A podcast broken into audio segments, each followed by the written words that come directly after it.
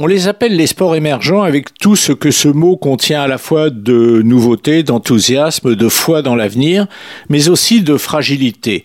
Le padel en Espagne et à un moindre degré en France en est un des meilleurs représentants. Son pendant, son presque parallèle de l'autre côté de l'Atlantique, s'appelle le pickleball. La seule différence entre les deux, outre quelques chicaneries de règles, est que le pickleball est un héritier du badminton alors que le padel est un héritier du tennis.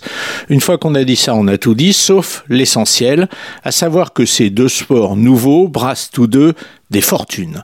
Dans le monde entier pour le padel, aux États-Unis pour le pickleball. Et pour ce qui concerne ce dernier, on peut même parler de raz-de-marée financier. Sur les 12 mois de l'année 2023, le nombre de pratiquants a augmenté de 159%, ce qui évidemment n'a pas échappé au potentiel financier de tout poil, et notamment certaines équipes de Capital Investment. Tom Dundon, homme d'affaires américain, fondateur de Dundon Capital Partners, déjà propriétaire d'une franchise de hockey sur glace, a raflé l'an dernier la ligue professionnelle, la Pro Pickleball Association.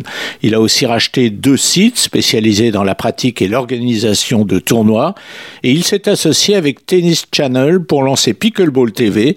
La chaîne diffuse des matchs 24 heures sur 24 et 7 jours sur 7 entre des audiences qui explosent, des droits TV encore faibles et de nouveaux formats de compétition à inventer. Le pickleball, assis sur l'enthousiasme de fonds spécialisés dans le sport business, est véritablement en train d'exploser. Et ce succès n'échappe à personne, ni aux promoteurs de sports nouveaux, ni aux financiers qui ont compris qu'en matière de sport, beaucoup de choses restaient encore à créer.